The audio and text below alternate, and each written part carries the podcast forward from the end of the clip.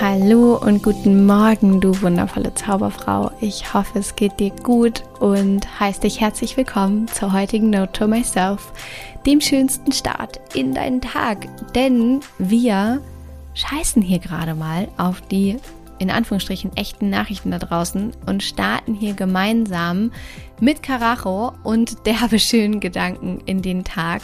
Und ich freue mich, wenn du dein Takeaway aus dieser Folge oder aus den Notes to Myself, wenn du die auf Instagram teilen magst, das, was du da mitgenommen hast für dich, was du mit deinen Liebsten teilen möchtest, vielleicht auch diesen Podcast teilen möchtest natürlich, denn wir kreieren hier gerade gemeinsam mit tausenden anderen eine riesen Welle an Positivität und Inspiration und ich freue mich einfach so, so sehr darüber. Und natürlich ist es auch meine größte Motivation, einfach zu schauen, was das mit dir macht und wie es dir damit geht und was es für dich in deinem Leben auch verändert. Und das ist für auch so viele andere Menschen da draußen eine riesengroße Inspiration, wenn wir uns das gegenseitig zeigen, uns verletzlich machen und offen sind und uns einfach zeigen, hey, du bist eine von uns und ich bin eine von, von euch.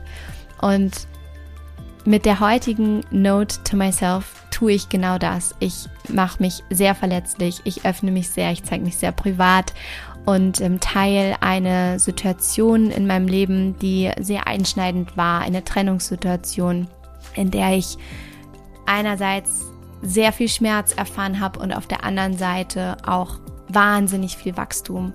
Und genau darum geht es ja immer auch in Situationen, Erlebnissen, sehr einschneidenden Erlebnissen in unserem Leben, wie wir damit oder dadurch wachsen können, was es mit uns macht, was wir daraus lernen können, was wir daraus für uns mitnehmen. Und ich habe aus dieser Trennungssituation eine ganz, ganz wichtige Erkenntnis für mich mitgenommen, die ich sehr, sehr gerne mit dir teilen möchte. In dieser Note to Myself. Deswegen schnapp dir einen Kaffee, lehn dich zurück und mach's dir muggelig. Note to Myself. Schmerz ist vergänglich.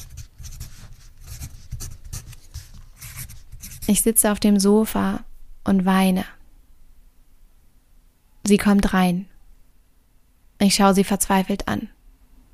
Das ist der Tiefpunkt, sage ich. Sie nimmt mich liebevoll in den Arm. Mein nasses Gesicht liegt an ihrer Schulter. Sie sagt, Vertrau mir, morgen ist ein neuer Himmel.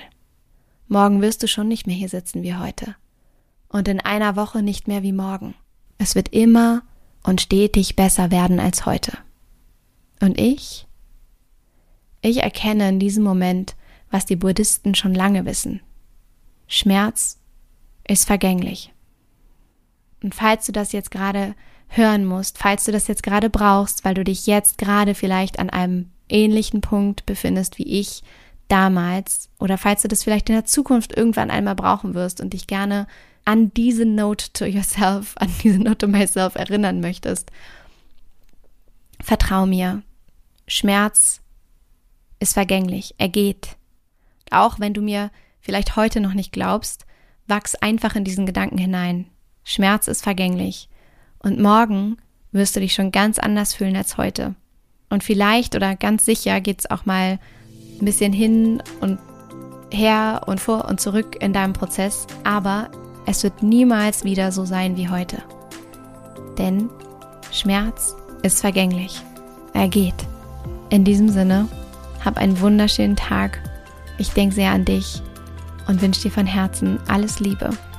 Don't waste and be happy. Deine Mariana.